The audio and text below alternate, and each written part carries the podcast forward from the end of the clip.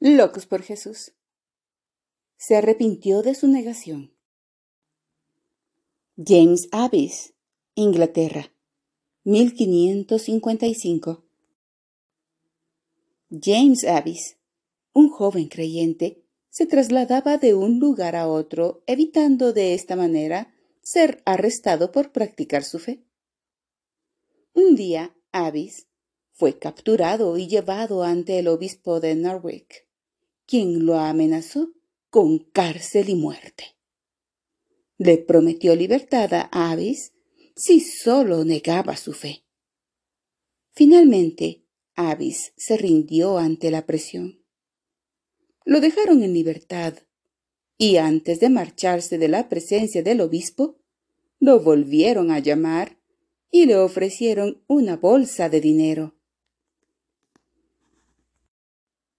Una vez que estuvo fuera, la conciencia de Avis le molestaba terriblemente. Era consciente de que sus acciones habían sido desagradables ante el Señor. Así que regresó donde el obispo inmediatamente. Tiró la bolsa de dinero frente a él y declaró que sentía mucho haber negado su fe y haber aceptado el regalo. El obispo y sus hombres intentaron de nuevo convencer a Avis por medio de amenazas y promesas. Pero esta vez Avis no cedió. Se mantuvo firme.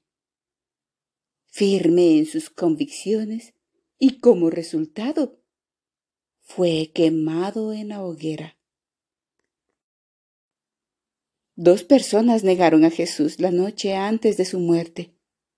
Judas y Pedro. Ambos lloraron por el error cometido. ¿Cuál fue la diferencia entre los dos? Judas se apartó de Dios y se juzgó a sí mismo.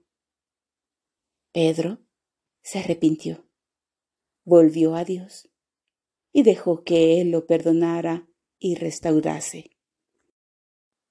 Nunca subestimes el poder de Jesús para perdonar y restaurar.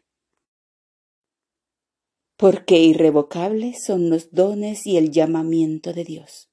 El apóstol Pablo, decapitado en Roma en el año 65 después de Cristo. Romanos capítulo 11 versículo 29.